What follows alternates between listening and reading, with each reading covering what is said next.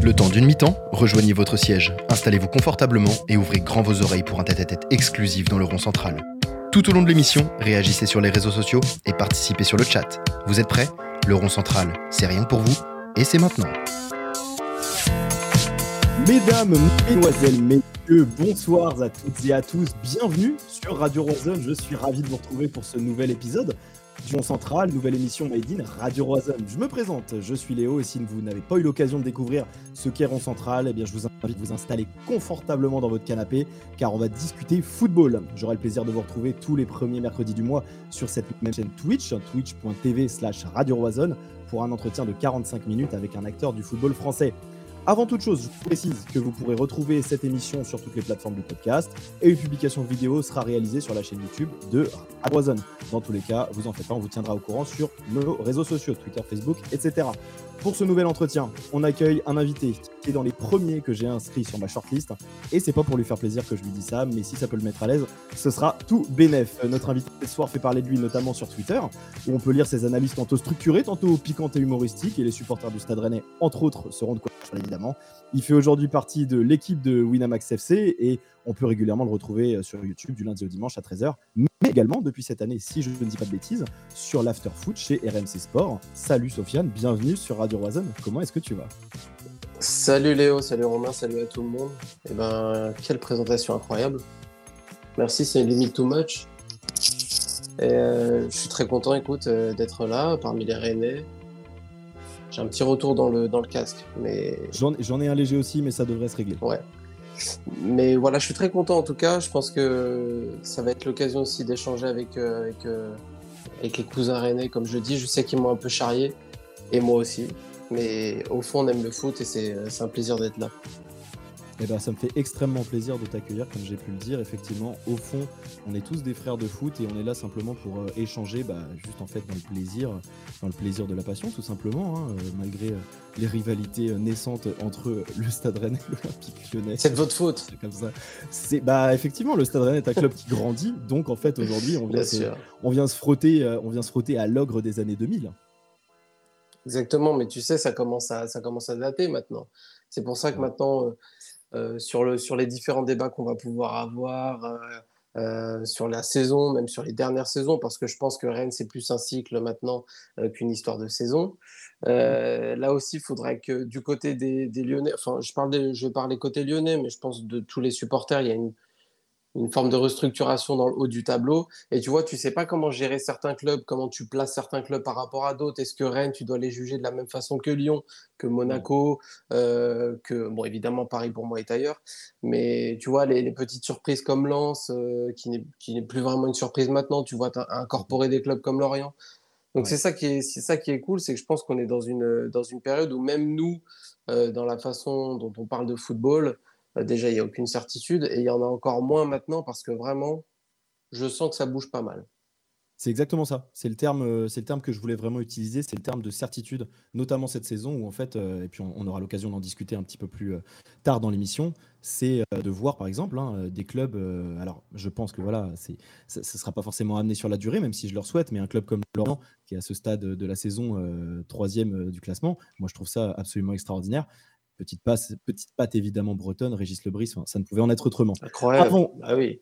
avant qu'on avant qu'on parte là-dessus, et je sais qu'on aura tous les deux beaucoup de choses à dire à ce sujet-là, on va faire notre première, euh, notre première petite introduction, euh, ce que j'appelle moi le petit coup d'envoi. À question simple, réponse très simple, Sofiane. Voilà, ça va durer 5-10 euh, minutes tranquillement pour apprendre très brièvement à te découvrir pour ceux qui ne te connaissent pas. Et puis derrière, on pourra entamer par la suite sur le programme un petit peu plus, un petit peu plus développé. On va commencer très simplement. Euh, quel est ton nom, quel est ton prénom, quel est ton âge? Tu peux éviter de donner le nom de famille, il n'y a pas de souci, hein, je te oh, précise. Bah non, non. Ah non, ah non. De toute façon, qu'est-ce qui va m'arriver? Eh ben, faisons-le jusqu'au bout alors. Vas-y, je t'écoute. un coup. Non, Sofiane, Sofiane, euh, Sofiane Zouaoui, euh, j'ai 31 ans, voilà. ok, ok. Rapide, voilà. 90, génération 90, celle, celle, qui a connu les, les grandes périodes de l'Olympique Lyonnais. C'est ça. Et peu, de temps après, les générations dorées, Benzema, Nasri, etc. Ouais, ouais, c'est la, on va dire que c'est la bonne, c'est plutôt la bonne période du foot euh, en Ligue 1. Après, il y a mhm. eu un petit creux, et là, je sens qu'on est en train de repartir sur une bonne période aussi depuis quelques années. En tout cas, on te le souhaite. Ton club de eh cœur, euh, Sofiane Eh bien, c'est malheureusement le club de ma ville. C'est l'Olympique lyonnais. Je ne sais pas s'il y en a qui sont surpris dans le chat. À titre personnel, je ne le suis pas forcément. Ton joueur de cœur? Mon joueur de cœur. je pense que c'est celui qui, qui a été un lien très rapide avec l'OL et puis mes premières années foot, le premier titre. Donc, c'est Sonny Anderson. Ok, d'accord. Ok, ok. Voilà. C'est quoi ton meilleur souvenir de football pour toi? Écoute, euh, j'en ai un très bizarre. Là, je te cueille. Là, je te, cueille. Là. non, non, mais en fait, en fait, je vais te dire celui qui m'est venu tout de suite à l'esprit. Peut-être que je vais, le regretter euh, après. Mais c'est un match euh, récent au final. C'est le mmh. Olympique de Marseille, Olympique lyonnais, saison 2018, avec le 3-2 de paille sur la fin. Et en fait, c'est celui qui me vient mmh. tout de suite parce que j'étais au stade, au Vélodrome. Donc, j'étais avec mon ami Thomas Bonavent du, du Winamax FC d'ailleurs. Mhm. Donc au milieu de la, tribune, au milieu de tous les Marseillais. Donc euh, évidemment pendant le match, je faisais l'accent de, Marseille et, je faisais semblant que je connaissais tous les quartiers du coin euh, pour éviter de me faire euh, trucider. Mais le problème, c'est que sur le troisième but de Depay, ça a été très difficile de se contenir. Évidemment, je l'ai fait parce que je, je, tiens à ma vie. mais c'était une émotion intérieure très bizarre. très bizarre en plus. Bon, on reparlera de Genesio. Mais c'était une période où je n'étais pas forcément d'accord avec tout ce qu'il faisait. Et en même temps, il y a eu cette victoire particulière. Donc, mélange de beaucoup d'émotions. Donc, c'est celui que je sors en premier, tiens. Génial. Et ton pire souvenir? Ça peut être celui-là. Hein. Franchement, ça peut coller. Hein. Mon pire souvenir, euh, écoute, euh, j'irai sur euh, PSV, OL PSV 2005. parce que de souvenir, je, je, crois que c'est le seul match où j'ai chialé. Et c'est le penalty de Nilmar, tout le monde connaît évidemment. Mmh. Euh, donc Lyon est certainement à ce moment-là la meilleure équipe, euh, enfin était à son apogée en France, ça c'est sûr. Et en Europe, je pense qu'il faut, pour avoir revu le match, qu'ils font partie des 3-4 meilleures équipes d'Europe à ce moment, hein, attention. Hein. Et il y a ce match euh, qui est un, pur scandale arbitral.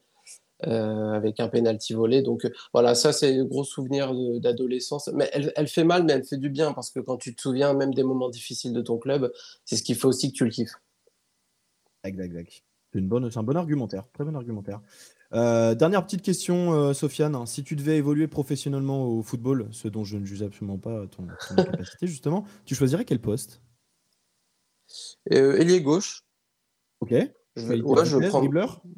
Oui, je veux prendre le poste euh, que, enfin, où j'ai pratiqué le plus de temps euh, en club. Euh, c'est le poste parfait pour, si tu as envie de repiquer, d'aller taper un but avec le pied droit, parce que je suis droitier. Et si j'ai envie de servir en latéral gauche qui, qui, monte et qui me fait plaisir sur le côté, c'est aussi un bon moyen. donc, de toute façon, c'est pour ça, de manière générale, je pense qu'on parlera de Terrier parce qu'il est dans cette position-là. Ah. Les, mecs qui jouent, les mecs qui jouent dans l'interligne, que ce soit interligne droit ou interligne gauche pour le coup, ce sont les mecs de danger maintenant. Et euh, c'est les joueurs que je regarde le plus. Voilà. Donc, ailier gauche, faux pied, évidemment, pour pouvoir oui. à l'intérieur. D'accord. Ah oui, classique, franchement, et je, suis en, je suis en accord avec cet argumentaire-là. J'en profite euh, très brièvement pour, euh, pour saluer toutes les personnes qui sont, qui sont avec nous ce soir. Il y a, il y a Azad, donc il y a Simon, il y a Draco, il y a Intox. Bonsoir à tous, bienvenue sur Radio Roison. N'hésitez pas, je vous le dis par avance, à vous manifester dans le chat si vous avez quelques questions euh, que ce soit pour, euh, pour Sofiane, pour moi, voilà, sur l'émission dans sa globalité. Manifestez-vous et je ferai en sorte justement de, de pouvoir euh, les, poser, les poser à l'antenne. Salut à, à évidemment. Bonsoir à tous et puis très, très, très, très content de pouvoir vous retrouver pour cette deuxième édition du, du Rond Central. Salut à CO. On est parti. Du coup, Sofiane, est-ce que tu vas pouvoir nous parler un petit peu plus de toi en, profondeur? Moi, j'ai envie d'apprendre un petit peu à te connaître. J'ai envie que les personnes qui sont sur, euh, sur le chat euh, apprennent également un petit peu à te connaître. Est-ce que tu peux nous parler un petit peu de toi, ton parcours pour euh, en arriver où tu es aujourd'hui, ton parcours scolaire, universitaire Ouais, c'est en fait euh, ça, ça, permet aussi euh, s'il y a des journalistes, des mecs qui veulent travailler dans le métier, juste de leur dire que euh, en fait faut pas faire le parcours que j'ai fait parce que c'est un, un, concours de circonstances. En gros, non, j'ai une formation, j'ai une formation communication, j'ai un master de communication. Mmh donc j'ai travaillé en club, j'ai travaillé en club sur mon premier job, c'est à Lyon-Duchère, un club de la de la région lyonnaise, en tant que chargé de com et je faisais un petit peu de je faisais un petit peu euh, je traînais un petit peu déjà autour de RMC à cette époque-là je faisais des sortes de live text pour les journalistes qui débutent ils savent ce que c'est euh, commenter les matchs en texte euh, et donc je voulais je voulais intégrer une rédaction parce que je voulais être journaliste sportif à ce moment-là mhm. et donc, j'ai quitté mon job de chargé de com pour monter à Paris, pour essayer de, voilà, d'avoir ma chance. Et c'est à ce moment-là, en fait, que Winamax me récupère. C'est eux qui viennent me chercher parce qu'ils m'avaient repéré sur un compte Twitter à l'époque. donc, ils m'ont pris pour être donc community manager sport là-bas. Et donc, ça fait depuis quoi Depuis 8 ans 7-8 ans que je travaillais là-bas. En gros, j'ai commencé community manager là-bas euh, sur le compte Winamax Sport avant de passer à la télé qui a été lancée il y a 4 ans maintenant. Donc, ça me permettait de faire le lien entre euh, ce que j'aime faire, c'est-à-dire les réseaux sociaux, et euh, me tester aussi en télé, radio, télé. Au début, pas facile du tout.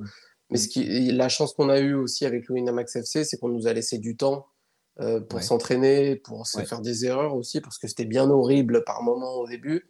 Et parfois aujourd'hui encore, euh, euh, il y a des erreurs aussi, donc on apprend comme ça.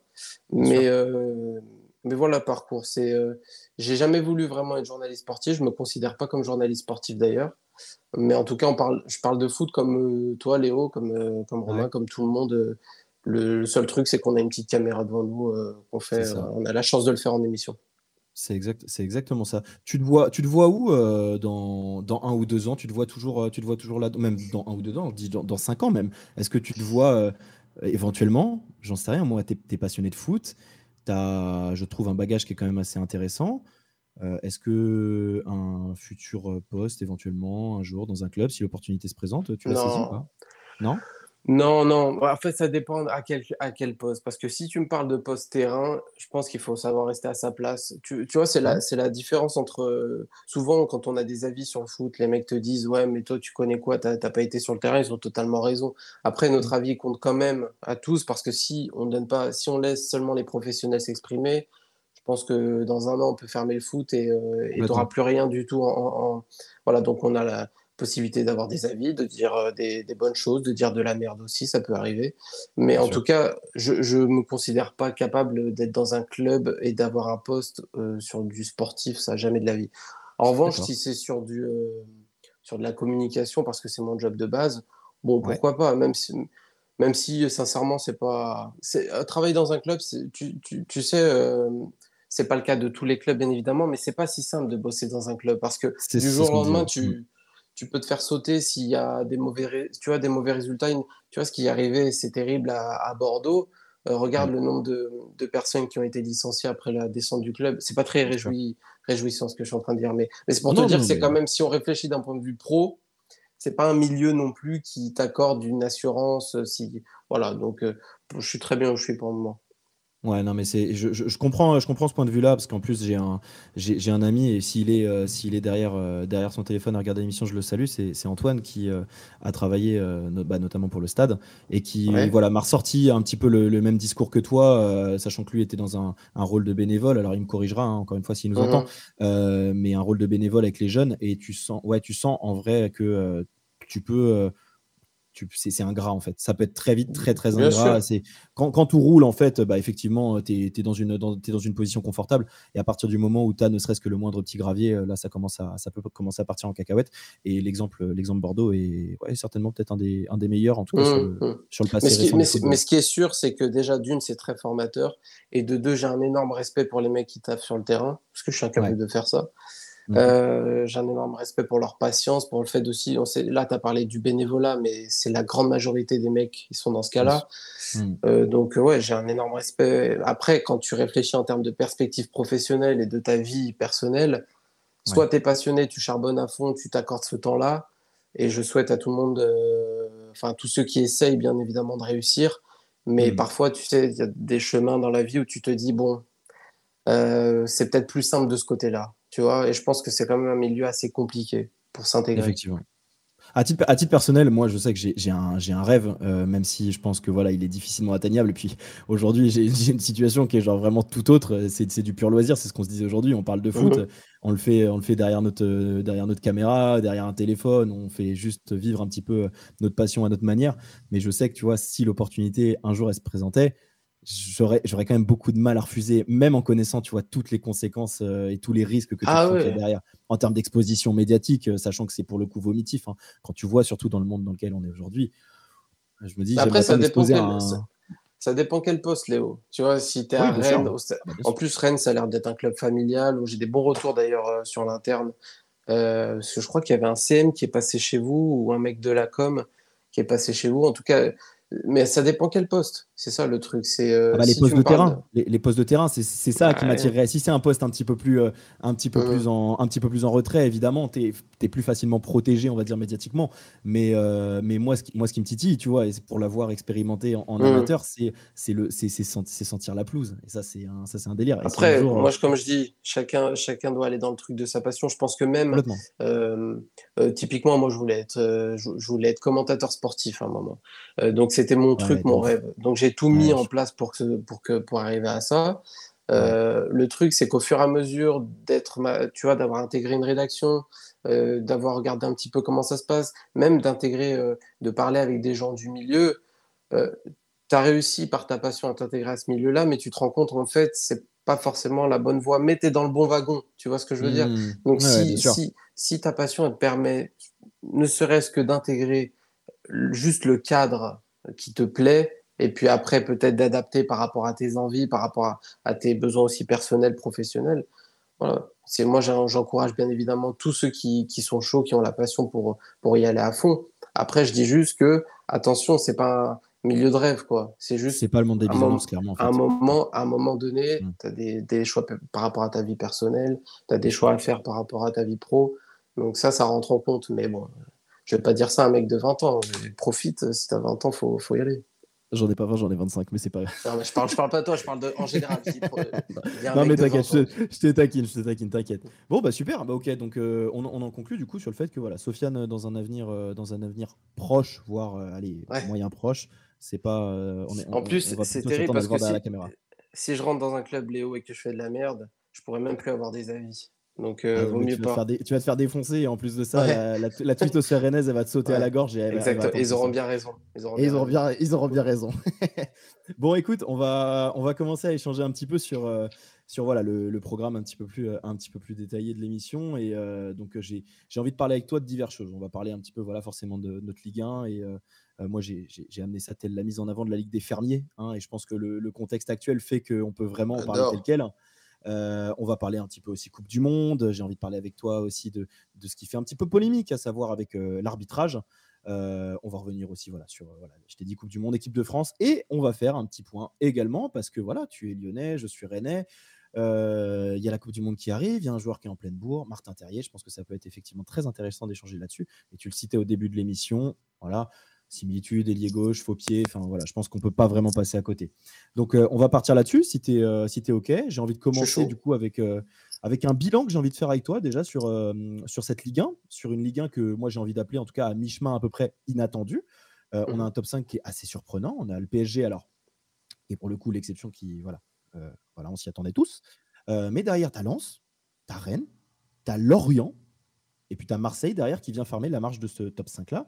Euh, on a euh, aujourd'hui, si je prends euh, voilà, PSG, Lens, Rennes, Lorient, je regarde un petit peu moins Marseille, mais quand même une production de jeu qui est pas négligeable. On a un football qui est attrayant.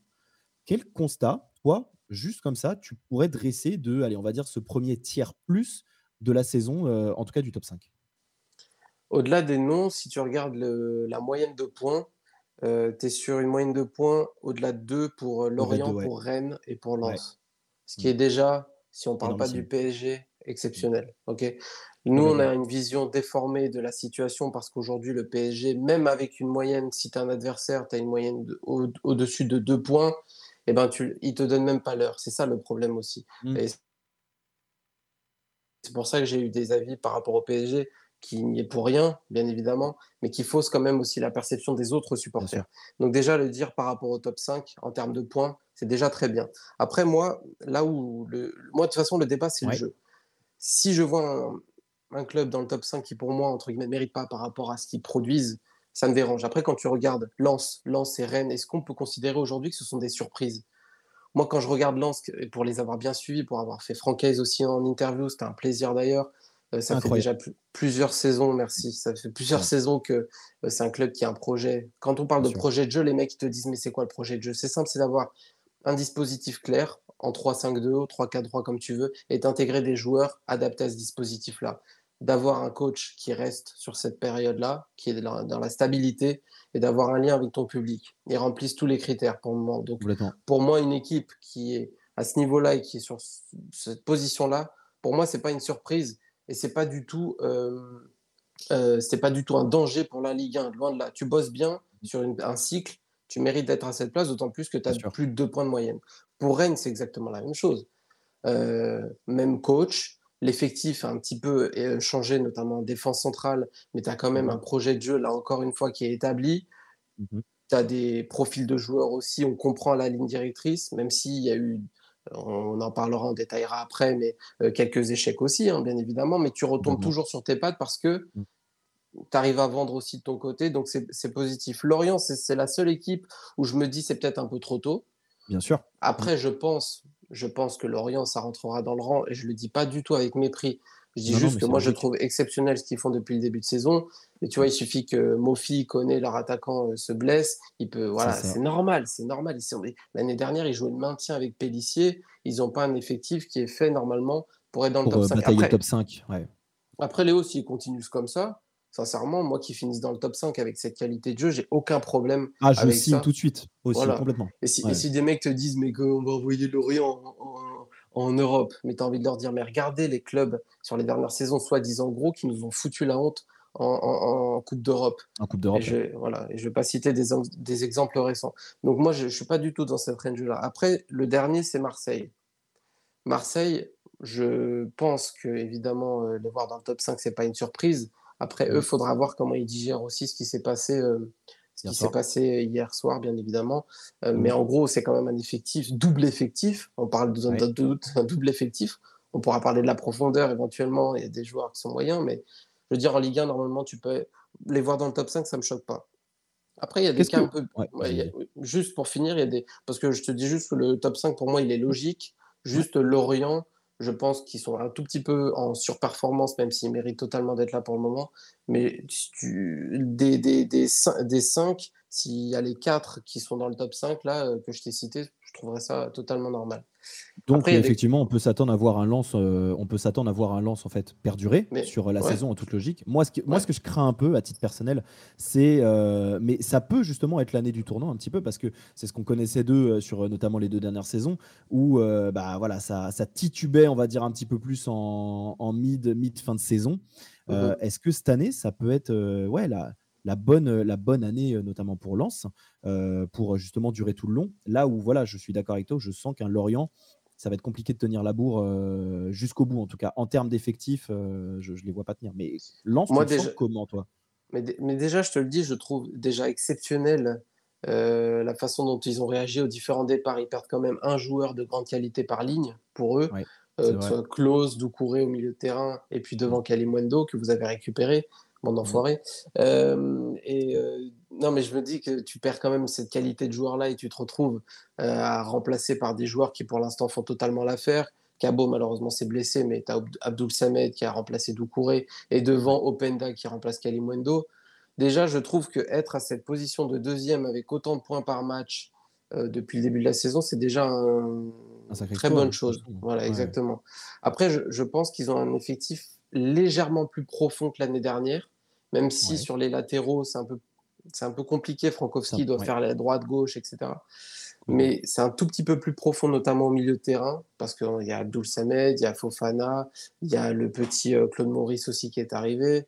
Euh, ils ont Povega aussi qui est arrivé, que j'ai un petit peu vu euh, depuis le début de saison mais c'est un peu plus profond. Voilà. Devant, ils ont Wesley Saïd qui peut apporter, ils ont euh, Pereira d'Acosta qui, est, qui, est, sur la lancée de la saison dernière, de la deuxième partie de saison dernière. Donc ça, mm. c'est du boulot, ça, tu vois. Je pense qu'ils sont un tout petit peu mieux armés. Euh, après, euh, je mettrais peut-être une ou deux équipes devant eux en fin de saison. hormis, enfin, je compte pas Paris. Hein. Je, les vois plus 4 que 2. Mais s'ils font 2 en ayant cette qualité de jeu-là, mais je serais vraiment très très heureux. On est, on est deux, je pense. Je, vois, un, je vois effectivement un commentaire dans, dans le chat hein, qui me paraît euh, alors assez, assez lucide tout de même, qui, qui, mentionne Lille, Lyon et Monaco, voilà, qui risquent de, jouer, mm. de jouer le podium. Alors, je suis un petit peu plus, très honnêtement, compte tenu du. Voilà, parce que poursuivre quand même assez, euh, assez régulièrement euh, l'OL, notamment cette année, j'ai du mal sincèrement à voir notamment l'OL remonter. Lille, avec le travail de Fonseca, je les vois vraiment pour le coup euh, mmh revenir mmh euh, titiller, le, titiller le top 5, à voir pour le podium. Lyon, ça me paraît un peu plus délicat. Monaco, ils nous font un petit peu le coup chaque année depuis 2-3 ans où voilà, ça, ça, revient, ça revient pleine balle sur la deuxième partie de saison. mais tu as une équation qui vient aussi avec une inconnue, c'est la Coupe du Monde. Et on est aujourd'hui sur un top 5, mis à part le PSG n'as pas forcément des clubs qui euh, bah, vont être en gros euh, vraiment, euh, vraiment comment dire, comment je peux dire ça, où l'équipe de France va se servir. Euh, tu as Paris, à Rennes, allez, on en parlera plus tard, mais tu as éventuellement éventuellement Martin Terrier, mais sinon en soi ça bougera pas côté équipe de France. Après, tu as d'autres clubs, hein, enfin d'autres d'autres mmh. nations.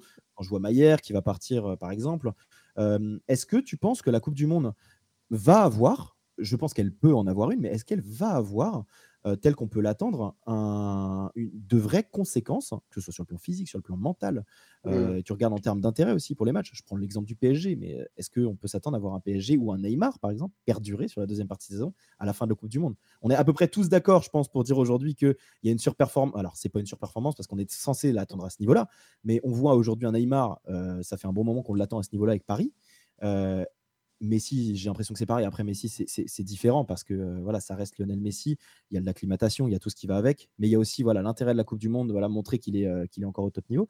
Mais quelles seraient les conséquences pour la, suite à la Coupe du Monde sur, euh, sur notre championnat, sur notamment le top 5, le top 5 de la Ligue 1 Je pense que tu as développé les, les, axes principaux. C'est que déjà, d'une part, celui qui est capable de dire l'impact réel d'une compétition qui n'a jamais eu lieu, euh, à cette période de l'année, euh, déjà de manière ridicule en termes de calendrier, puisque tu as une semaine après la fin des championnats jusqu'à la Coupe du Monde, et puis au retour Coupe du Monde, je crois que tu joues une semaine après euh, pour le finaliste. Donc déjà, sur le calendrier, c'est ridicule. Donc avoir une idée sur l'impact que ça va avoir sur les clubs, sincèrement, c'est très compliqué c'est galère, à penser. Après, je suis d'accord avec toi que pour moi, le club le plus impacté, c'est totalement logique, sera le Paris Saint-Germain. Mais je le vois plus d'un point de vue relationnel de ce qui va se passer euh, sur la Coupe du Monde. Typiquement, si tu as un France-Argentine, un France-Brésil, et qui a forcément une défaite, euh, quel impact pour le club? Je fais souvent le comparatif avec ce qui s'est passé l'année dernière sur la Cannes avec Salah et Mané, mmh. puisque les deux, Mané a remporté la Cannes, donc et Salah, la deuxième partie de saison des deux est très compliquée notamment d'un point de vue physique, mais aussi d'un point de vue relationnel. C'est pour ça d'ailleurs qu'à la fin de la saison, il faut un choix entre les deux euh, sur la prolongation de contrat. Donc pour moi, ce sera, sera, plus autour du Paris Saint-Germain. Après, pour les autres équipes, je serais plus partisan. Et là, c'est vraiment un avis. Euh, je pense qu'il faudrait plus demander un prépa physique. Mais je, je pense plus que ça va faire du bien physiquement de souffler un petit peu, parce que là, l'enchaînement, il est grave. Il est... Pour les autres clubs, pour les autres clubs avec quelques matchs amicaux parce qu'il y aura des matchs amicaux qui seront prévus bien évidemment. Pour garder une Mais je pense que évidemment. ouais, bien évidemment, il y aura, il y aura peut-être il y en a qui te disent ouais mais il faut qu'il joue etc. Je peux être d'accord, mais je pense qu'un qu'un coach penser les plaies, euh, se calmer au niveau rythme etc. pendant un mois, ce qui sera la majorité des clubs des autres clubs de Ligue 1, je vois pas forcément ça de manière négative. Après, il faudra s'y remettre mentalement et ça la variable mentale après un mois d'arrêt de, compétition, récupérer tes joueurs éventuellement de la, Coupe du Monde. Voilà, il faudra voir. Mais sincèrement, je pense que s'il y a une question à se poser, c'est plus sur le PSG que sur, que sur les autres. Je, suis assez d'accord. Comment tu la sens, toi, d'ailleurs, la, Coupe du Monde? On reviendra euh, sur la Ligue 1 un, tout petit peu plus tard. Comment tu la sens, toi, cette, cette Coupe du Monde? Est-ce que tu as une. Est-ce que as, déjà, est-ce que tu as une excitation Parce que c'est vrai qu'on en parle. Moi, j'en parlais avec des amis dernièrement. On est à trois semaines de la Coupe du Monde. À titre personnel, je n'ai aucune excitation vis à -vis de la compétition notamment de par tout le contexte qui l'entoure, euh, mais aussi parce que bah, on est en fait sur une période où euh, personne en fait euh, s'attend. Enfin voilà, on a mmh. beau être prévenu depuis 10 ans que ça va se passer à cette période-là, en fait personne personne n'est préparé dans tous les cas. mais est-ce que on peut partir vers un potentiel naufrage? Alors je veux vraiment pas extrapoler, hein, mais est-ce qu'il y a est-ce qu'il y a cette ce fameux risque du, de la malédiction du vainqueur qui peut s'abattre sur, sur l'équipe de France? Quand je vois l'effectif amoindri, Là, on a Pogba qui vient d'être annoncé euh, quasi forfait, si ce n'est, je crois que c'est définitif. Tu as Kanté qui sera pas là. Tu as un cas, alors c'est pas, pas une question de physique, mais tu as, voilà, as, le cas Kylian Mbappé qui, je pense, va, va poser question. Dans tous les cas, tu vas entendre parler de deux, trois trucs euh, d'ici la Coupe du Monde ou si ce n'est pendant. Euh, tu vas potentiellement avoir aussi quelques surprises. Alors, je le voyais dans les commentaires. voilà, tu as Mignon qui va pas être là, donc, mais ça, ça c'est encore autre chose. L'arrivée de Mandanda, etc. Mais tu peux avoir de nouvelles têtes un Martin Terrier par exemple. Euh, tu mmh t'attends à quoi sur cette Coupe du Monde côté équipe de France? À rien. comme, ça, mérite d'être clair en vrai. Hein. Non, mais c'est pas que je n'ai aucune, aucun avis, c'est que pour moi, c'est encore une fois super compliqué de se positionner d'un point de vue physique, d'un point de vue effectif aussi. Évidemment, tu me parles de la, la d'une potentielle catastrophe. Déjà, déjà, tu sais ce qui s'est passé à l'Euro 2021, c'est quand même un premier euh, arrêt après 2018. Bon, un mmh. premier mmh. arrêt.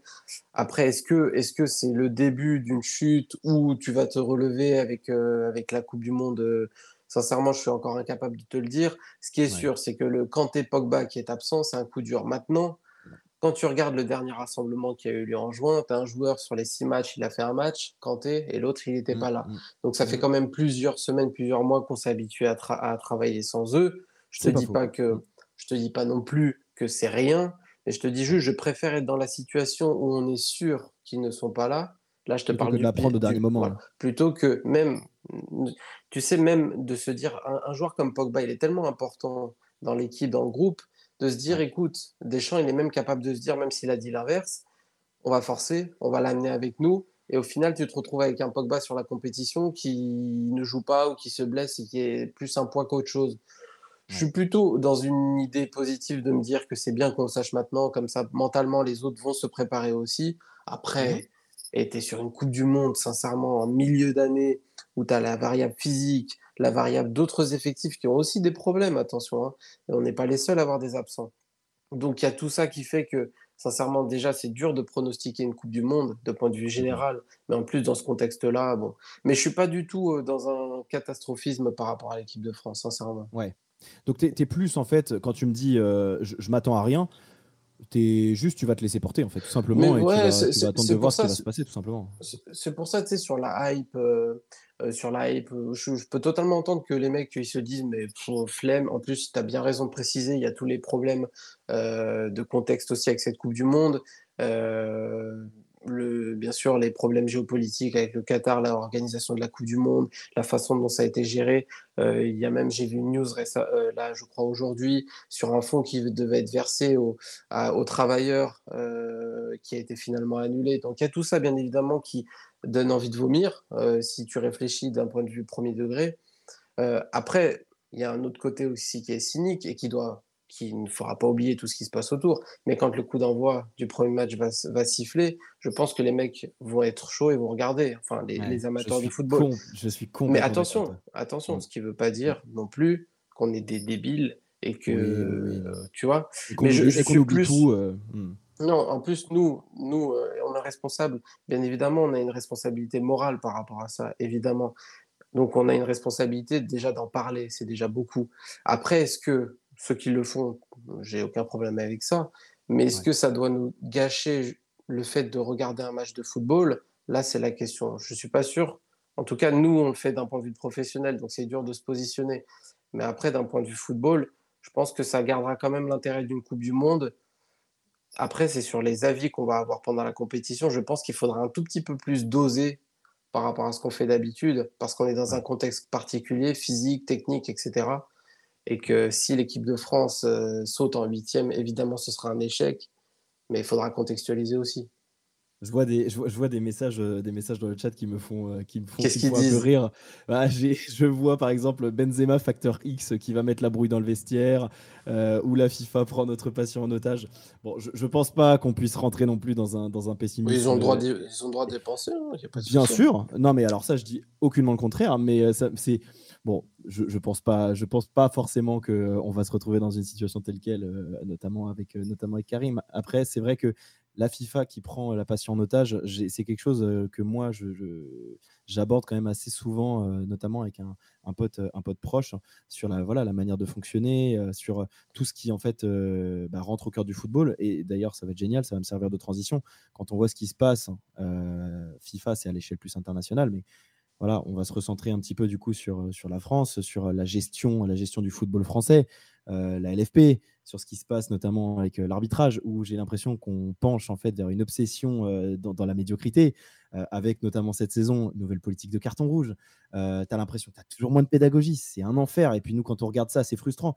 La question du temps de jeu, j'en discutais et je me suis renseigné aussi à ce sujet-là quand je vois que tu as, en tout cas à l'échelle de la France, un temps de jeu moyen sur une réalité de 90 minutes qui en France est de 56 minutes, je me dis, il y a quelque chose qui va pas. Il manque un truc, il manque un truc quelque part. Et pourtant, les solutions paraissent si évidentes sur certains trucs, mais, mais ça peut être aussi, ça peut paraître très naïf en fait de le dire comme ça parce que, enfin, et, je, suis personne, tu vois, genre j'ai pas la, j'ai pas la science infuse, j'ai pas la connaissance acquise sur, sur tous ces trucs-là, mais tu te dis en fait, on a l'impression de leur, de leur ouvrir les yeux sur certains trucs et notamment sur la question de l'arbitrage, euh, et que en fait, il y a aucune volonté de faire changer les choses. C'est quoi toi ton point de vue pour parler par exemple de l'arbitrage sur ce qui se passe actuellement? Mais Parce que je pense, un désintérêt progressif euh, euh, sur, euh, sur, sur les matchs en vrai. Progressivement, j'ai ce sentiment-là, moi. Sur, juste avant de parler, tu as raison, sur l'arbitrage, après, il y a plusieurs angles. Le truc du temps de jeu effectif, c'est vrai que je l'entends très souvent. Le problème, c'est quoi? C'est d'une part, je suis d'accord avec toi quand tu dis 56 minutes sur 90 minutes, c'est vrai que ça peut paraître choquant. Mais il y a plusieurs choses d'une part, je pense que, bon, pas à ce point-là non plus, mais que les silences et que les pauses sont importants dans un match, dans un match de football. C'est-à-dire que pour, pour l'évolution du rythme, euh, évidemment qu'il y a des moments où c'est de l'anti-jeu, mais même ça, je le considère utile, entre guillemets, dans l'évolution d'un match de football. Après, il ne faut pas que ça en arrive à des extrémités. Donc, sur le temps de jeu effectif, euh, je nuance un tout petit peu. En plus, il y a une autre variable que je rentre en compte, c'est que si vous voulez je dis vous de manière générale, qu'un match il dure vraiment 90 minutes, comme c'est noté sur le chrono, euh, en fait ton match il va commencer à 17h et il va se finir à 19h45 ou, euh, ou à 20h. Et déjà d'un point de vue temps, c'est les gens vont encore décrocher encore plus qu'ils ne pensent, premièrement. Et d'un point de vue organisation télé, ça va être encore pire parce qu'avec l'enchaînement des matchs, etc., tu vas pas pouvoir remplir tes cases. Donc euh, je comprends l'idée du jeu effectif et d'améliorer la fluidité dans le jeu, bien évidemment. Après, il y a quand même, à mon, avis, une nuance. Après, sur l'arbitrage, par contre, je te rejoins sur la pédagogie, etc.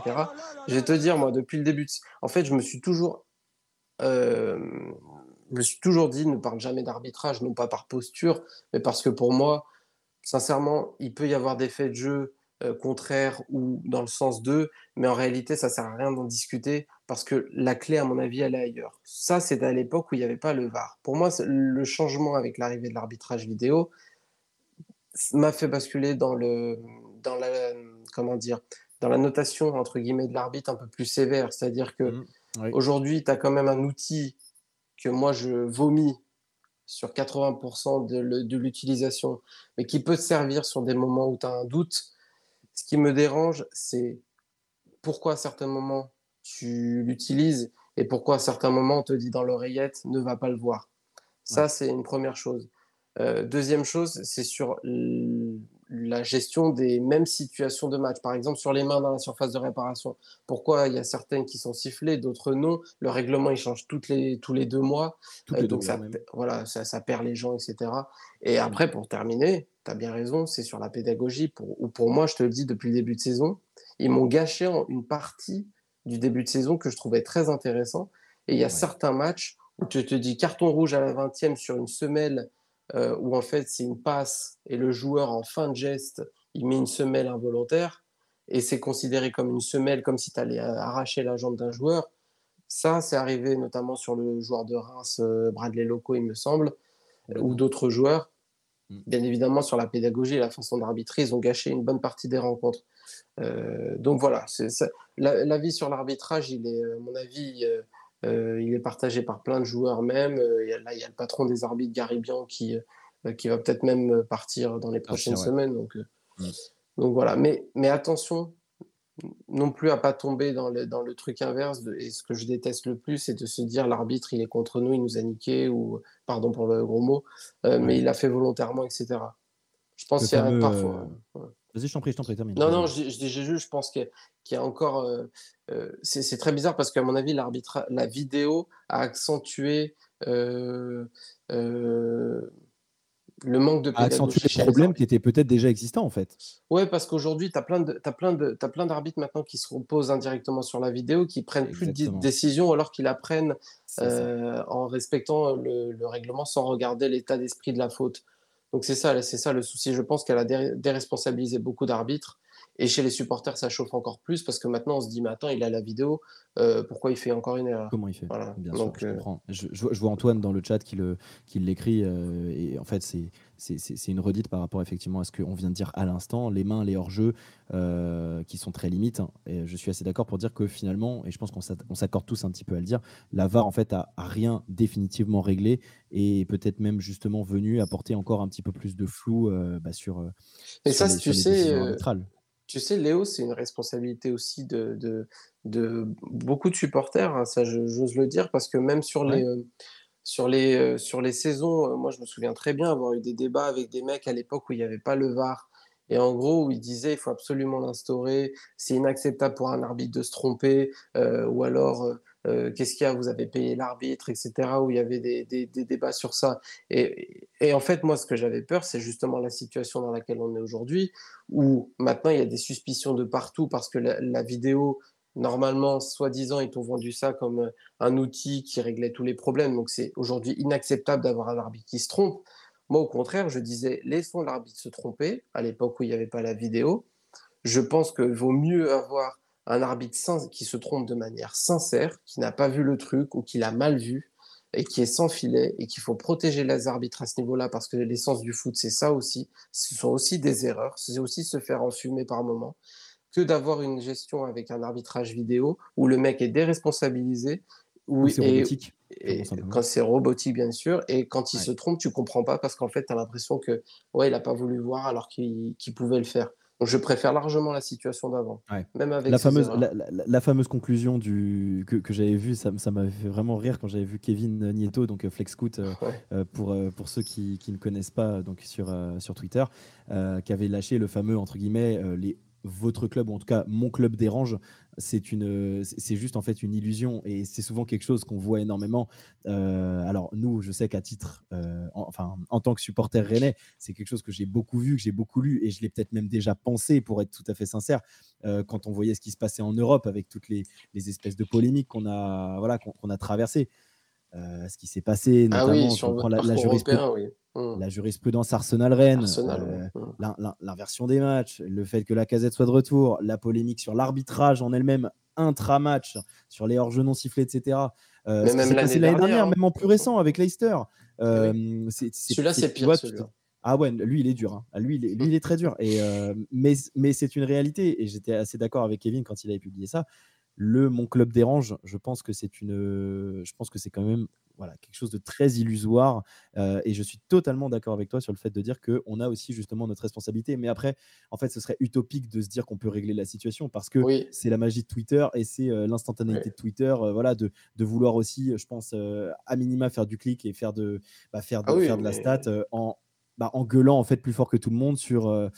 Bah, sur quelque chose qui paraît être un, qui paraît tout simplement un scandale. Enfin bref, voilà je pense qu'on a, je pense qu'on a, je pense qu'on a bien fait le tour sur l'arbitrage et pour le coup, j'aime, beaucoup ta position, euh, notamment sur. C'est un tout petit peu différent sur les dernières semaines, je le précise. Un chouïa, j'ai l'impression. Il y a une adaptation légère. Un petit peu? Ouais, légère, légère, légère. Par exemple, tu vois le, le, le merde. C'est le Penant qui rentre euh, sur le match que j'ai vu donc de Lyon. Euh, c'était contre qui le dernier match? Complètement timbré, moi. Contre Lille. Euh, le Penant met une grosse semelle. D'ailleurs, s'il y avait eu rouge, j'aurais même pas, j'aurais rien dit. Ça n'aurait pas été un scandale. Voilà. Mais déjà, qu'il n'y ait pas systématiquement un rouge dès qu'il y a une semelle, comme si c'était, euh, comme si c'était un truc euh, qui blessait forcément les joueurs. Je dis pas qu'il faut attendre qu'ils soient blessés, attention. Je dis juste que il y a un esprit aussi dans le match. Je pense que euh, quand il y a une action à la huitième minute de jeu, qui a une semelle qui ne provoque pas de blessure chez l'adversaire où tu sens que c'est involontaire, où tu sens qu'il n'y avait pas vraiment de danger. Je pense qu'à la huitième minute, etc. la huitième minute d'un match, dans mon état d'esprit, dans ma façon de penser fou, tu dois penser au reste du match. Et que aussi, tu vois, côté spectacle, etc. Je, je, voir un arbitre dégainer un carton rouge comme il l'a fait avec Nice, avec Todibo au bout de 8 secondes, je vomis ses comportements non, mais je suis, je suis, complètement d'accord et c'est justement là pour, pour avoir discuté justement euh, euh, cet après-midi euh, sur, enfin, pour avoir fait un post hier soir et voilà, j'ai fait un peu de réponse là-dessus. où moi, voilà, je, je, suis très un petit peu en marotte en ce moment sur, sur les hors-jeux et voilà, j'ai cette volonté. On va pas rentrer spécialement dans le détail, mais voilà, c'est juste pour expliquer ma, manière de penser. Où moi, aujourd'hui, je, je, tablerais sur la tentative, voilà, par exemple, pour régler, en tout cas, essayer d'améliorer la situation des hors-jeux, de me dire, on se fait pas chier, on part d'une ligne à la base des pieds. Et, et en fait, j'ai j'ai ce sentiment voilà, qu'il n'y a pas de. Comment je, peux, comment, je, comment je pourrais dire ça? Que. Ouais, on se, bah c'est ce que je disais en fait au début, c'est une, une, complaisance un peu dans, dans, dans cette médiocrité-là. Si toi, tu ressens un, quelque chose de, de positif ces dernières semaines, franchement, c'est cool. Ah, voilà, j'imagine que c'est. Mais moi, ce que je disais, c'est que par exemple, pour la question des hors-jeux, pour moi, ça doit être binaire en fait. C'est il y a hors-jeu ou il n'y a pas hors-jeu. Après, franchement, je, voilà, je, suis ouvert à toute, euh, à toute discussion là-dessus, mais pour moi, voilà, le hors-jeu, c'est quelque chose qui doit être binaire. Là où justement, on doit laisser cours à la libre interprétation de l'arbitre, c'est sur les situations, euh, comme tu viens de l'évoquer, euh, sur les cartons rouges. Et l'exemple, voilà. Après, attention, j'ai juste parce que je vois dans le chat, il y en a un qui me reprend, il a bien raison. je dis pas qu'un carton rouge, c'est forcément sur un geste volontaire ça peut être involontaire et mériter un carton rouge. Ah, mais bien sûr, oui, oui. Je dis juste que quand il y a une faute, il faut prendre en compte tous ces, toutes ces données-là, voilà, faire une sorte de package, de regarder le contexte du match. Et pour moi, c'est ça l'état d'esprit. C'est juger une faute par rapport au contexte de la faute. Si elle est involontaire, qu'elle mérite, qu'elle mérite rouge totalement, il n'y a aucun problème. Mais je pense qu'il y, y, a parfois des moments où tu dois privilégier la, bonne tenue et le côté spectacle du match, parce qu'eux aussi font partie de, ça, euh, et éviter de dégainer comme ils l'ont fait parfois sur le début de saison. C'est simplement ça. Je, parle de package dans la faute, pas de... Évidemment, parfois, il y a des gestes... La majorité des gestes sont involontaires.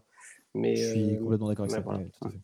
Et sur leur jeu, juste pour finir sur leur jeu, Léo, parce que si c'est un débat qui revient pas mal, je pense que tu. Alors, à moins qu'ils. J'ai vu qu'ils ont découvert un, un, outil incroyable qui fait détecter le hors-jeu au millimètre, etc.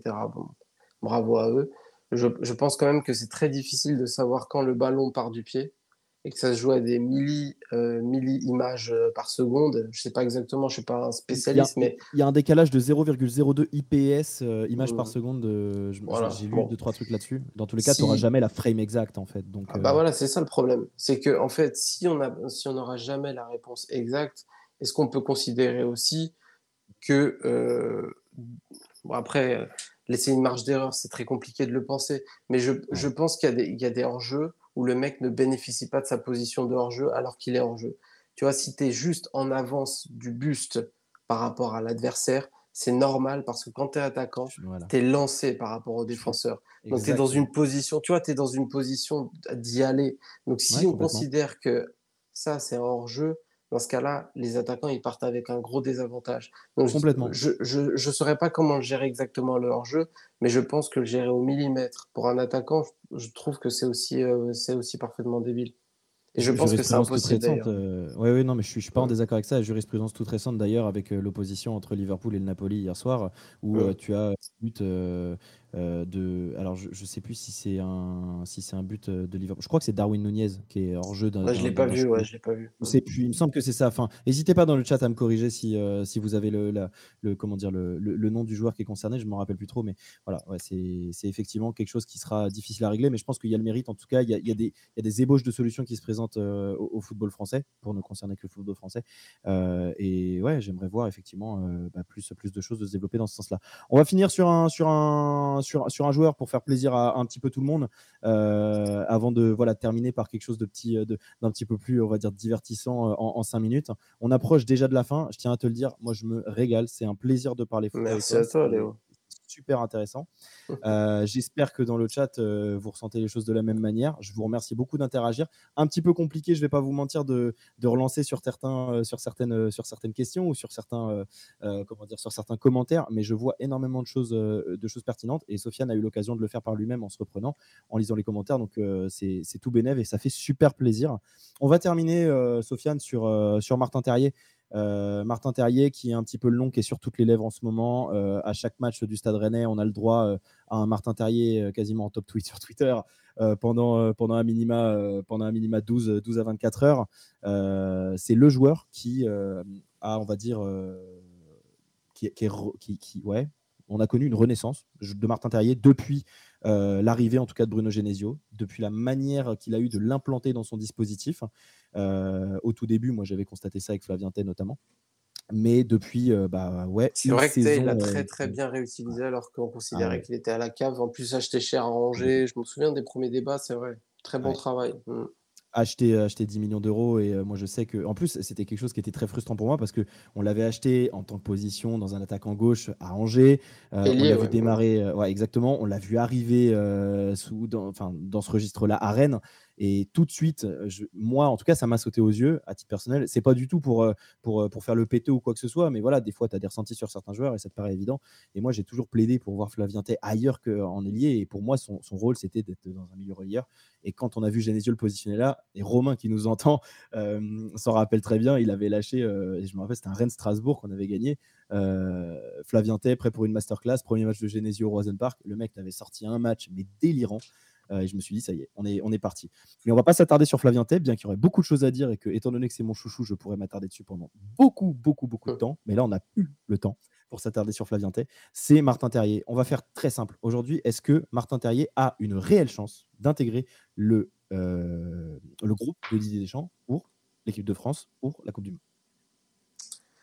Euh, une, réelle chance Franchement, je vais, je vais le dire. Sur, le plan, sur le plan sportif, sur le plan des qualités, parce que si on regarde, si on fait un comparatif en termes d'effectifs, je te l'accorde que les places, elles vont être quand même dures à prendre. Non, mais Notamment vis-à-vis du dispositif qu'utilise euh, en plus des champs. Euh, en fait, en fait, si tu me posais la question, euh, Léo, est-ce que Terrier mérite d'être appelé dans le prochain rassemblement Et on est sur un rassemblement entre guillemets normal? Je t'aurais dit tous les jours. Là, je, je pense qu'il a aucune chance. Et ça ne veut pas du tout dire qu'il ne mérite pas. ou, ne mérite pas. Voilà. Je, dis simplement que si Deschamps, dans sa, dans sa façon de penser le truc, je, je, je, le vois difficilement prendre un nouveau, mais là, c'est vraiment un total nouveau, dans un groupe, pour en plus un événement comme la Coupe du Monde. S'il avait, c'est dommage parce qu'il aurait peut-être pu le tester un petit peu avant, d'autant plus qu'il a pris d'autres joueurs qui, pour moi, sur le profil, euh, c'était discutable. Mais là, d'une part, c'est très difficile, je pense, dans l'idée de Deschamps de prendre à nouveau comme ça pour une Coupe du Monde. En plus, sur le poste, tu es sur un poste euh, où actuellement, dans le système des Bleus, il n'a pas sa place. Ça aussi, c'est à préciser, c'est qu'il est capable. Il est capable de jouer dans l'axe à deux. Ça, je l'ai vu plein de fois. Je pense qu'il est meilleur quand il est dans un 4-2-4 comme il est actuellement chez vous, en ailier un petit peu libre à gauche, qui est capable de, de, de, jouer, de se recentrer un petit peu dans l'axe et d'avoir deux mecs proches de lui, voilà exactement, pour lui libérer des espaces. Donc, dans ce système-là, l'équipe de France actuellement, ils sont plutôt sur un 3-4-3 où il n'a pas, sa, où il a pas sa place. Après, si ça évolue pendant la compétition et qu'on passe avec des vrais ailiers, pourquoi pas? Mais tu en concurrence avec potentiellement Mbappé, puisqu'il peut jouer à gauche. Tu es en, en, concurrence aussi avec Kingsley Coman. Tu es en concurrence aussi avec éventuellement Ousmane Dembélé puisqu'à à Barcelone, il joue à droite, mais on sait très bien qu'il peut jouer aussi de l'autre côté. Éventuellement, Nkunku, mais Nkunku, c'est plus un axial ou un mec qui joue, euh, qui joue de, de, l'autre côté, mais il peut jouer aussi à gauche. Donc, tu as beaucoup de mecs à sauter avant, et en plus, pour une participation une Coupe du Monde, tu vois. mais, déjà, mais déjà, le fait, je te le dis, le fait qu'on se pose la question, c'est déjà un grand pas, parce que à Lyon, à Lyon, nous, il a fait beaucoup de matchs. Hein. J'ai vu des messages sur les réseaux euh, euh, Terrier, bravo à, à, Rennes d'avoir mis en avant Terrier, alors qu'à Lyon, il était placardisé, alors que le mec, il a fait 90. Ah, franchement, ces messages-là, ça me rend 90, 90 matchs. Encore que tu dis ça avec Guiri, ça, c'est une réalité. Euh, même si Genesio lui avait fait très vite confiance à Guiri quand il était jeune, c'est lui qui le lance. Donc le retrouver avec Bruno Genesio, c'est totalement logique. Mais Guiri, à un moment, a été mis de côté. Ça, je suis totalement d'accord du côté de l'OL. Et je pense que la grande majorité, je vais parler pour moi, on a dit que c'était une grosse erreur. En revanche, sur Terrier, on l'a vu beaucoup de fois, c'est un joueur qui avait du mal à passer le cap alors qu'on voyait des grosses qualités euh, de finition parce que c'est un joueur qui a toujours été incroyable sur la reprise de centre. J'avais fait un tweet euh, quand il avait signé euh, de Strasbourg. J'avais dit, mais ce mec, dès qu'il y a un centre, il arrive à la reprendre de la tête, il remporte toujours son duel. pas que sur les centres d'ailleurs, pas que sur les centres. Parce qu'on regarde dans les duels aériens, nous on a un circuit, on a un circuit préférentiel à la relance qui, part de Mandanda et qui vient le chercher. Et le but du jeu justement, c'est de jouer le deuxième ballon parce qu'on sait qu'il y a en vrai 50% de chances qu'il le gagne en réalité. C'est un truc de ouf.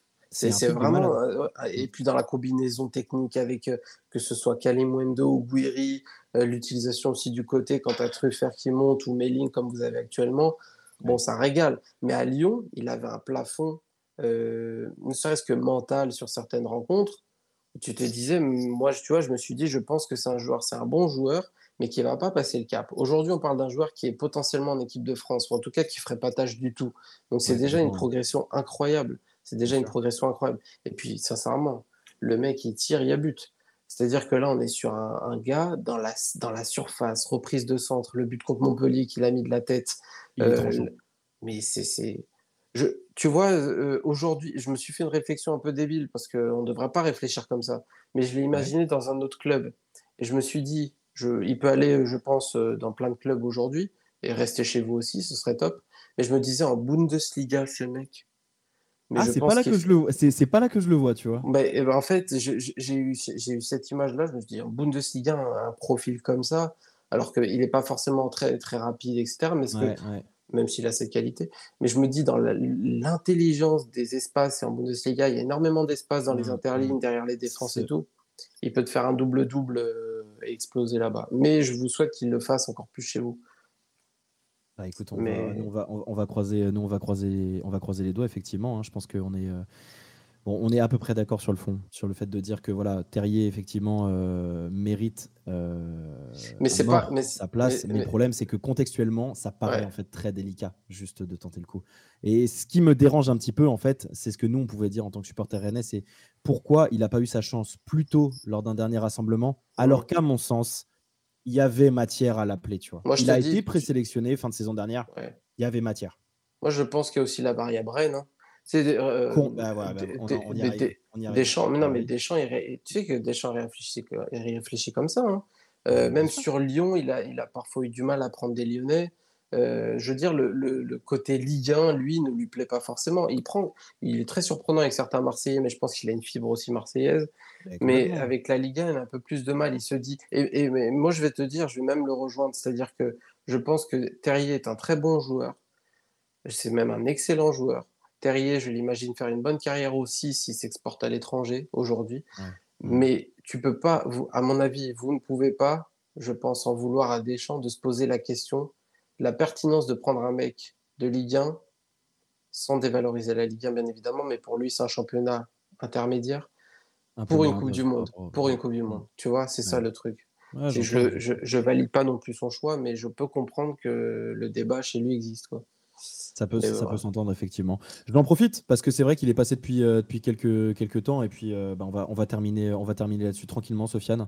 Euh, merci, un grand, grand merci à Gus d'avoir, d'avoir lâché son prime. Ça fait, ça fait super plaisir. Salut Gus, je suis désolé, mais mieux, vaut tard que jamais. Donc merci beaucoup d'avoir, d'avoir lâché ton 19e mois d'abonnement sur la chaîne Twitch de Radio Rosen. Ça fait très plaisir. Donc, ah ouais, c'est un, un fidèle, hein. c'est un grand, la classe. Hein. Ah, là, c'est là, c'est la classe. Donc, euh, bah, du coup, j'en profite. Je vous le précise. Euh, voilà, n'hésitez pas. Si vous avez un, compte Amazon, vous avez potentiellement un, Prime à lâcher. Voilà, vous êtes fan du Stade Rennais, vous êtes intéressé aussi pour par l'ouverture sur, euh, on va dire le reste du football, et c'est à ça qu'on va servir aussi avec Rond Central, notamment en, des, en invitant des personnes comme comme Sofiane qui sont voilà, euh, dans, cette capacité de nous ouvrir aussi un petit peu plus, ouvrir notre réflexion, notre esprit euh, sur, euh, bah, voilà, sur ce qui se passe un petit peu autour de Rennes, parce qu'il n'y a pas que Rennes dans la vie, les amis. Et qu'est-ce que ça fait du bien de parler aussi d'autres choses que du Stade Rennais, même si pourtant là on y, on y retourne un petit peu avec notamment Martin Terrier. Et on n'a pas parlé de Bruno Genesio, et on va pas avoir le temps de le faire. Et ça me rend pas mécontent, alors que je sais que tu aurais eu tout un tas de trucs à dire. Mais tu vois, c'est là où je suis vraiment très très content de euh, cet entretien-là, c'est que on a réussi en fait limite là on est à plus de 45 minutes, on est bientôt à une heure d'émission, donc on va on va conclure tranquillement euh, avec cette petite animation, mais voilà juste pour montrer que euh, bah, on peut avoir bah, des, discussions tellement tellement intéressantes et tellement poussées sur bah, sur ce qui sur ce qui nous fait kiffer sans qu'on rentre en fait dans le chauvinisme exacerbé et ça c'est très très très kiffant. Donc merci beaucoup à toi déjà pour ça Sofiane et puis merci, à tout le monde de prendre le temps d'interagir dans le chat. Je vois encore une fois plein de remarques pertinentes c'est un plaisir, un plaisir de vous lire. On va terminer Et, et, je pense que là, va y avoir des, des, petites, choses, des petites choses sympas.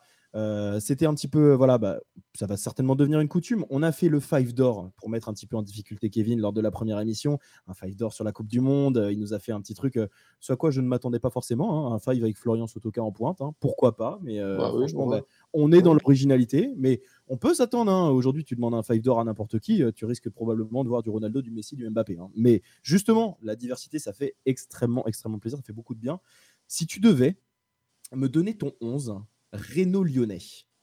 Donc, euh, Renault-Lyonnais, évidemment, un mix euh, rennais, un mix lyonnais. Je te laisse le choix. Tu as euh, gardien de but libre, donc soit rennais, soit lyonnais. Tu as voilà, aucune, carte blanche là-dessus. Par contre, sur le terrain, dispositif carte blanche, pareil, mais 5 rennais, 5 lyonnais. Je t'écoute. Comment tu construirais ce 11 d'or? Je vais le faire de tête. je crois que j'ai un petit doute sur un, mais c'est en 4-2-4. Je crois que je l'ai fait. Euh, donc un 4-2-4 pour euh, balancer le plus d'attaquants possible parce que du côté de Rennes ou de, Lyon, il y a de quoi faire à mon avis. Euh, je, commence par le gardien du coup, c'est ça? Ouais, vas-y, vas-y. On va faire ligne, ligne, gardien, ligne défensive, terrain et attaquant. Écoute, j'ai mis en gardien de but Petr Sech, mes amis rennais. parce que, en fait, évidemment, j'aurais pu mettre coupé au Lloris, mais je pense qu'en termes de lien que j'ai eu ensuite avec euh, les deux gardiens, euh, ça s'est pas perpétué après l'OL. Alors que du côté de Petr Sech, on est quand même sur un des meilleurs gardiens de l'histoire de la PL et qui m'avait plutôt marqué d'ailleurs à Rennes sur ses premiers temps, comme Isaacson d'ailleurs. J'avais toujours remarqué qu'il y avait ce petit truc euh, de très bon gardien d'ailleurs avec Christophe Lolichon. Euh, on en avait discuté. Donc, je, je, pense que Rennes, tu vois, en termes d'idées de, de, de, recrutement, a été pour moi le plus marquant sur ce poste-là, sur les années 2000. Voilà, entre Petroset et Isaacson. Et je vais même aller plus, aller plus loin pour les plus vieux. Mais mes premiers souvenirs euh, aussi de Ligue 1, c'est euh, un gardien chez vous qui s'appelait Durand et qui joue en survêtement. Donc euh, à chaque fois, je pense à Rennes, je pense au gardien de but. Donc Petroset. Voilà, on a une, on a une, on a une petite, une petite coupure. Alors, ah, c'est bon, Sofiane est de retour. On a failli, on a failli avoir la. Bah, il en fallait une. Il en, il en faut une. On en a eu sur l'émission précédente. Il en fallait une. C'est pas tombé sur moi, c'est sur toi. Vas-y, je t'en prie, continue, continue. Ouais, je disais, je, sais plus où vous m'avez arrêté, mais je disais que voilà, j'étais marqué par beaucoup de gardiens rennais. Euh, et donc, je suis parti sur Petrosec, un des meilleurs gardiens de l'histoire quand même. Très, très, très bon choix qui est validé, évidemment. Ligne défensive, je t'écoute. Tu peux commencer par euh, de la gauche vers la droite. On peut faire euh, latéral gauche et terminer à droite. Ok, à gauche, j'ai mis euh, du côté de l'OL euh, pour laisser libre euh, l'axe euh, parce que j'ai deux monstres dans l'axe. j'ai mis Umtiti parce que à gauche, c'est pas du tout triché parce que les premiers temps, il jouait à gauche du côté de l'OL. Il marque un but incroyable d'ailleurs à White Hart Lane avec face à Tottenham. c'est un, un, de mes joueurs préférés à l'OL sur les années 2000, tout compris. Hein. parce que c'est un crack très très vite, c'est un joueur formé au club, donc on est très attaché à ça. Et puis c'est un mec bien, euh, très déçu par la suite, bien sûr, de sa carrière d'un point de vue euh, blessure. Mais euh, Umtiti, pour moi, jouable. Voilà.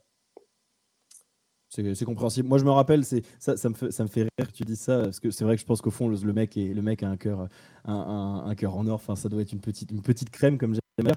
Mais moi, j'ai un souvenir d'Umtiti à Lyon avec d'ailleurs la coupe de cheveux qu'on peut voir sur la carte Panini.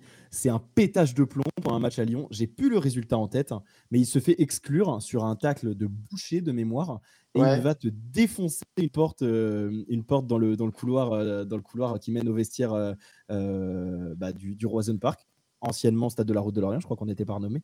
Ça m'avait marqué et je me rappelle qu'il il était rentré un peu dans ma tête de ce côté-là. Je me suis dit, qu'est-ce que c'est que ce joueur-là C'est quoi ce mental en herbe, etc. J'ai pas le souvenir la suite, de celui-là. Je, te retrouverai ça. Je t'enverrai ça. Je ça en privé après l'émission. Je retrouverai ça. Mais euh, la suite de sa carrière m'a quand même fait mentir et tout ce qu'on a pu voir de lui m'a effectivement fait mentir sur, sur, le, sur, le, sur le bonhomme, sur le joueur, sur l'humain, etc. Vas-y, je te laisse, je te laisse continuer. Euh, ensuite, en défense centrale, il me semble que j'ai mis euh, Mensa de Rennes. Ok, d'accord. Je crois. Hein. Euh, si je ne me trompe pas. Euh, j'ai mis Mensa parce que euh, ben, je parle bien, bien sûr de sa période rennaise parce que sa période lyonnaise, on va éviter. Mais c'était un joueur qui m'a beaucoup, beaucoup marqué à Rennes par sa puissance athlétique. je pense que c'est un des meilleurs défenseurs centraux que vous ayez eu sur cette période. Donc je vais sur John Mensa, voilà. Ok. Ok, ça s'entend très bien. Moi, c'est bon, je l'ai connu, j'étais un petit peu plus, euh, un peu plus jeune, évidemment. Hein, euh, c'est le souvenir que j'en avais d'un joueur très athlétique et pas forcément peu adroit avec. Euh, non, non, très bon joueur. Très, très, très, très, solide, effectivement. forcément, deuxième passage de Mensa à Rennes, un peu plus compliqué aussi, mais bah, le, temps qui s'est écoulé fait que naturellement. mais ouais, dans, dans, son premier, dans son premier vrai passage, c'est vrai que c'était c'était quelque chose de très impressionnant. Deuxième, deuxième décès, Sofiane. Ouais, bah, j'ai pris, j'ai pris son copain Boucher aussi, entre guillemets, un Chris que j'adore forcément. Charnière centrale Mensa Chris. Chris qui est le meilleur défenseur de l'histoire de l'OL. Donc là, il n'y a pas de débat. Euh, voilà, euh, qui représentait beaucoup euh, sur les sept titres de, Lyon, bien évidemment. bon, qui et, ce qui, voilà, c'est un coup que Lyon fait de moins en moins, c'est-à-dire d'aller récupérer un joueur qui était en échec à l'époque à Leverkusen, qui était revenu au Brésil et que Lyon a récupéré avec son réseau. parce que le, recruteur s'appelait Marcelo, qui ramenait donc qui a ramené Juninho, Chris, etc. Tous les Brésiliens. Et donc Chris, si j'ai un 11 même ever euh, dans mon histoire du football, il est dedans. Il est dedans sans aucun doute, ouais. Ok, ça marche. Bon, bah, ça c'est compréhensible. Et à droite, tu termines par qui sur la ligne défensive? J'ai triché pour faire 5-5, ta fameuse règle horrible. J'ai mis réveillère. J'ai mis réveillère, mais le Rennes. Anthony, bah oui. Eh oui. La version, la version rennaise. Franchement, les deux marchent. Hein. Rennes ou Lyon, c'est un joueur ultra, fiable. À Rennes, je crois que c'est euh, Paul Le Guen, il me semble. Euh, à Lyon, euh, qui est passé aussi par Lyon, euh, bien sûr. Ça doit être ça, ça doit être ça. Et n'hésitez pas à confirmer dans le chat hein, si c'est bien ça en termes de. je suis presque sûr. Non, je crois que tu as raison. Et c'est un joueur ultra fiable. je pense que ça correspond très bien à ça. Là aussi, un des meilleurs latéraux droits de l'histoire de l'OL aussi. Ça fait, ça fait partie de cette période. Donc j'ai mis Réveillère, le Rennais. Voilà. Ok, très bien. Et eh ben, le l'argumentaire me convient très bien. On passe au milieu de terrain. On va faire Allez, euh, donc tu es, sur un 4-4-2 ou un 4-2-4 4-2-4 plutôt. 4-2-4, bon bah. Avec deux ailiers et deux attaquants. Ok, bah vas-y. Alors les deux, les deux, euh, les deux centraux alors. Alors les deux au milieu, j'ai mis Juninho et Mamadou Diarra. Là aussi, désolé, ça, ça fait un peu vieux. Hein. Non, mais enfin, Juninho, eh, il a sa place là-dedans. Hein. Bon, euh, mais voilà. Depuis tout à l'heure, je suis dans les meilleurs joueurs de l'histoire, mais là, c'est le meilleur joueur de l'histoire de l'OL, tout court. Voilà, donc j'ai pas besoin de développer. Je pense un, des meilleurs, je pense que aussi dans le top 10 des meilleurs joueurs de l'histoire du championnat de France, à mon avis. Ouais, je pense, je pense, ouais, je pense qu'on peut le dire. Perdre un piano, le souvenir évidemment. En tout cas, il est dans la discussion. Et à côté, Mahmoud Diarra, j'hésitais en fait avec Essien, mais je me suis dit l'équipe elle est beaucoup ah trop offensive, beaucoup, beaucoup trop offensive, donc je suis parti sur un mec euh, pour stabiliser un petit peu. Et Mamadou Diarra, là aussi gros coup à l'époque, hein, qui était acheté très très peu cher, je crois 400 000 ou 500 000 euros Vitesse Arnhem aux Pays-Bas.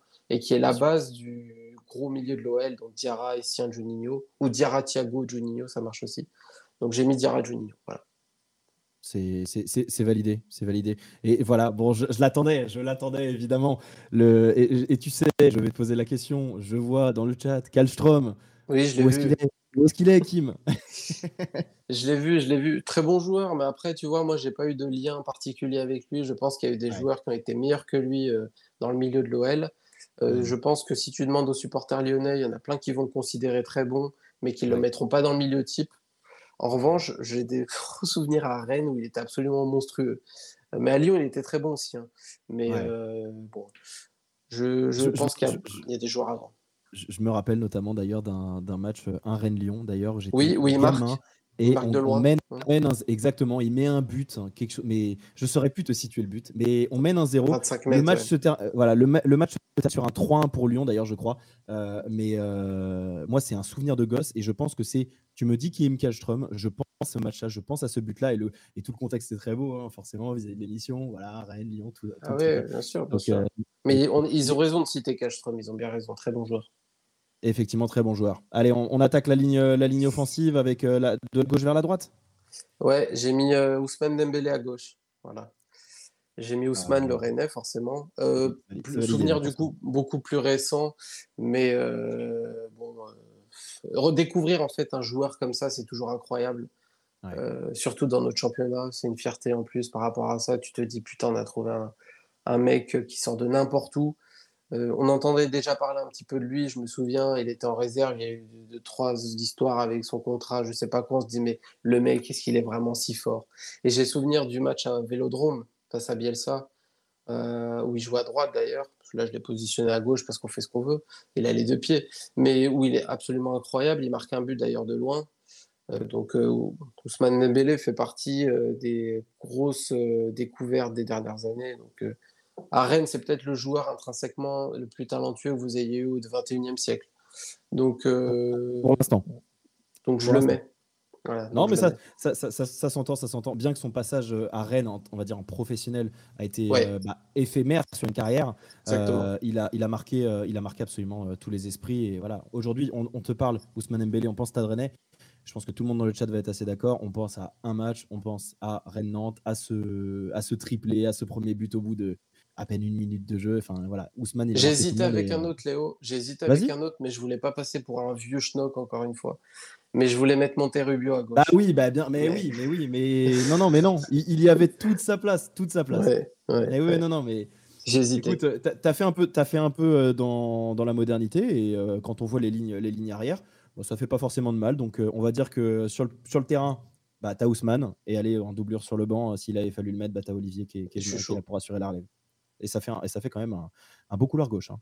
Ça fait un sacré couloir gauche. Hein. Eh oui. Bon, allez, si on se réaxe, hein, on part sur quoi?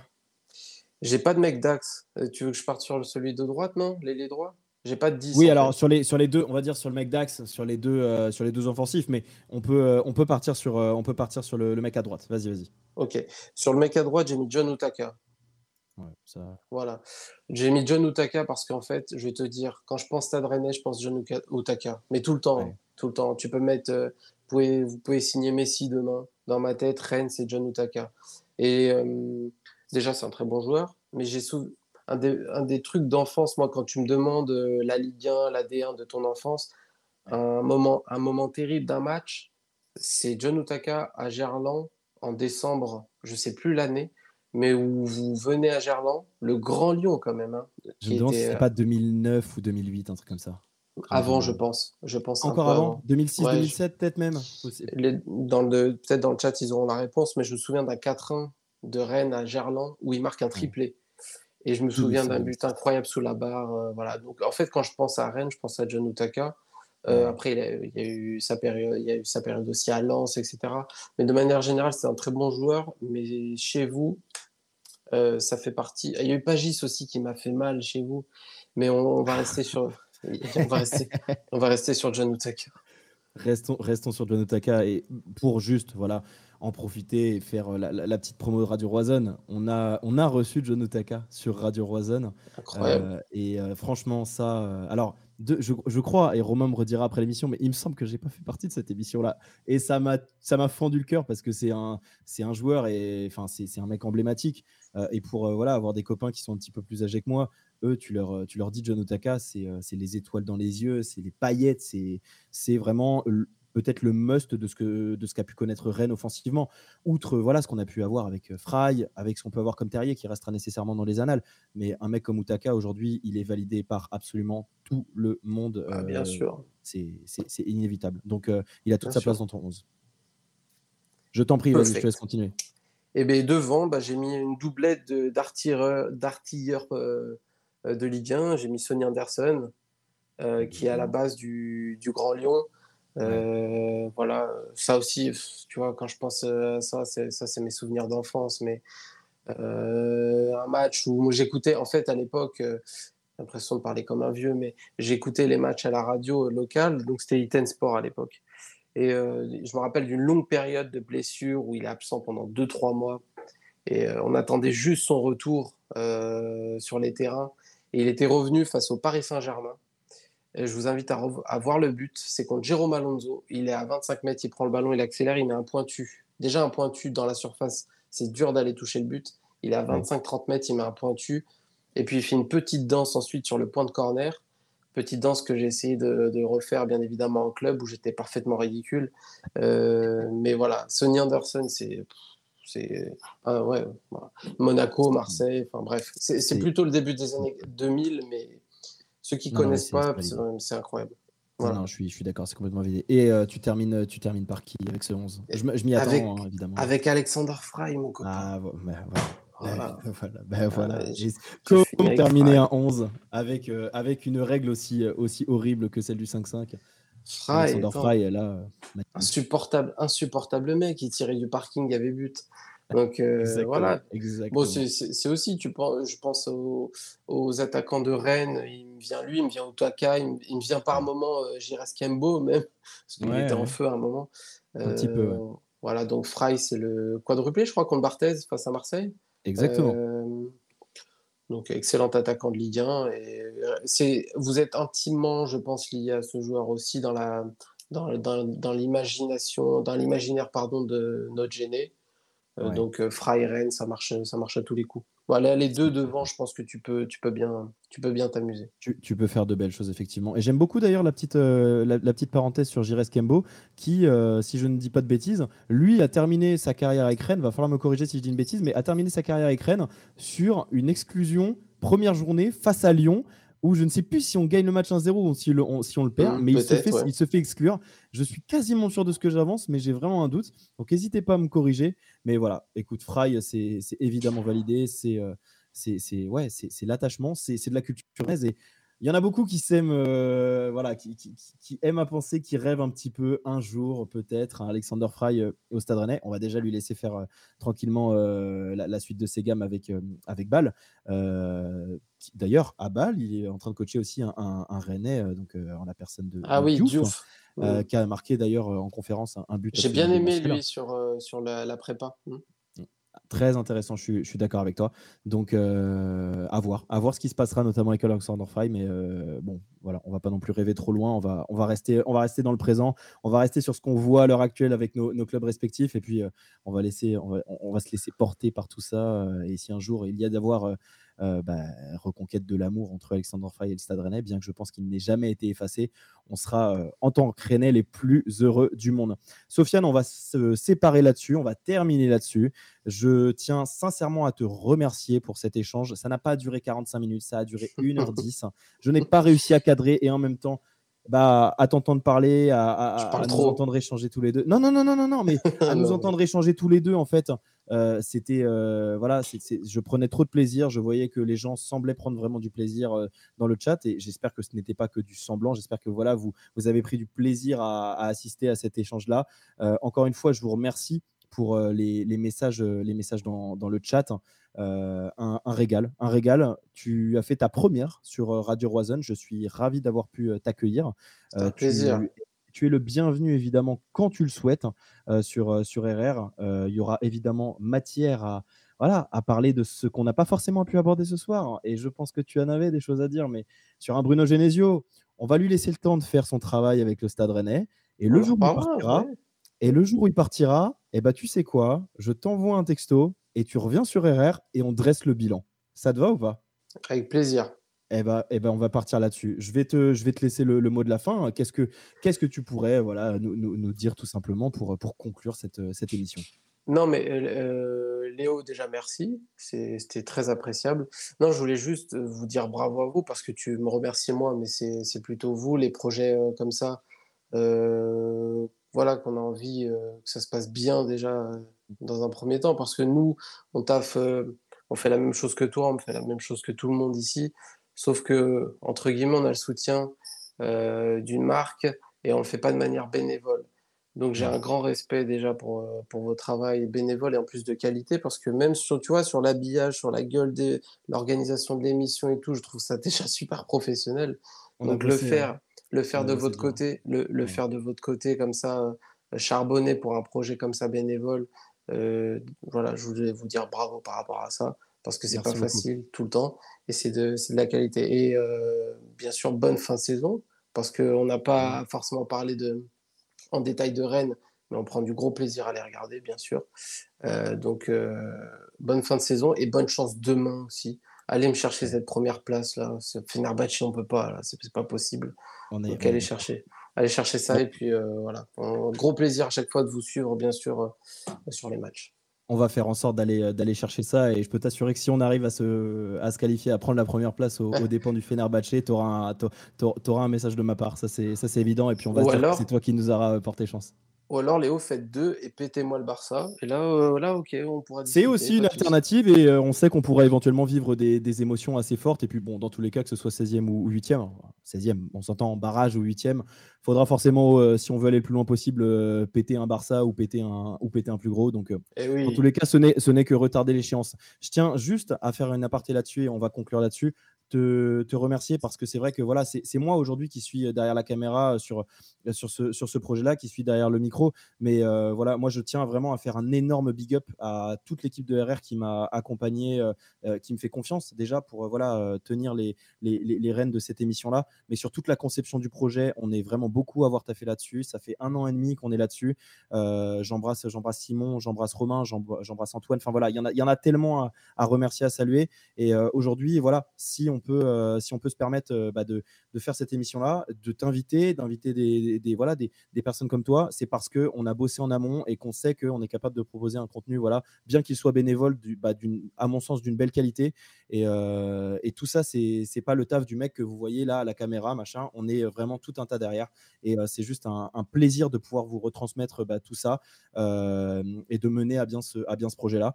J'en profite du coup pour vous le dire, sur cette émission-là, euh, elle sera évidemment disponible euh, en podcast. Hein, j'ai, pu le, dire euh, au début de l'émission, mais sur les plateformes hein, Spotify, Google Podcast, Deezer, etc. Donc, on vous invite vraiment à aller nous retrouver sur ces plateformes-là. Rediff YouTube, il y aura, on communiquera voilà, sur, sur les prochaines émissions à venir. Donc, un vrai, vrai plaisir d'avoir pu animer cette émission-là. Encore une fois, je n'ai pas réussi à cadrer, mais je m'en fous parce que franchement, je kiffe. Hein, et bah, je voulais juste voilà, vous, vous dire un grand merci, te remercier, Sofiane, pour, pour cette émission-là. Et puis, Merci. il, ne reste plus, il ne me reste plus qu'à te dire à, très bientôt. Et euh, demain, promis, tu as un message de ma part euh, euh, sur, sur Twitter pour qu'on fasse ensemble la qualification en première place du Stade Rennais. Merci beaucoup à tous. Je vous dis à très bientôt, à dans un mois, parce que le rond central, ça revient très vite. C'est tous les premiers mercredis du mois et c'est sur la chaîne Twitch de Radio Rosanne. À plus et bonne soirée à tous. Ciao, ciao. Salut à tous. Ciao, ciao. Salut à tous. Ciao, ciao. Salut à tous. Ciao, ciao.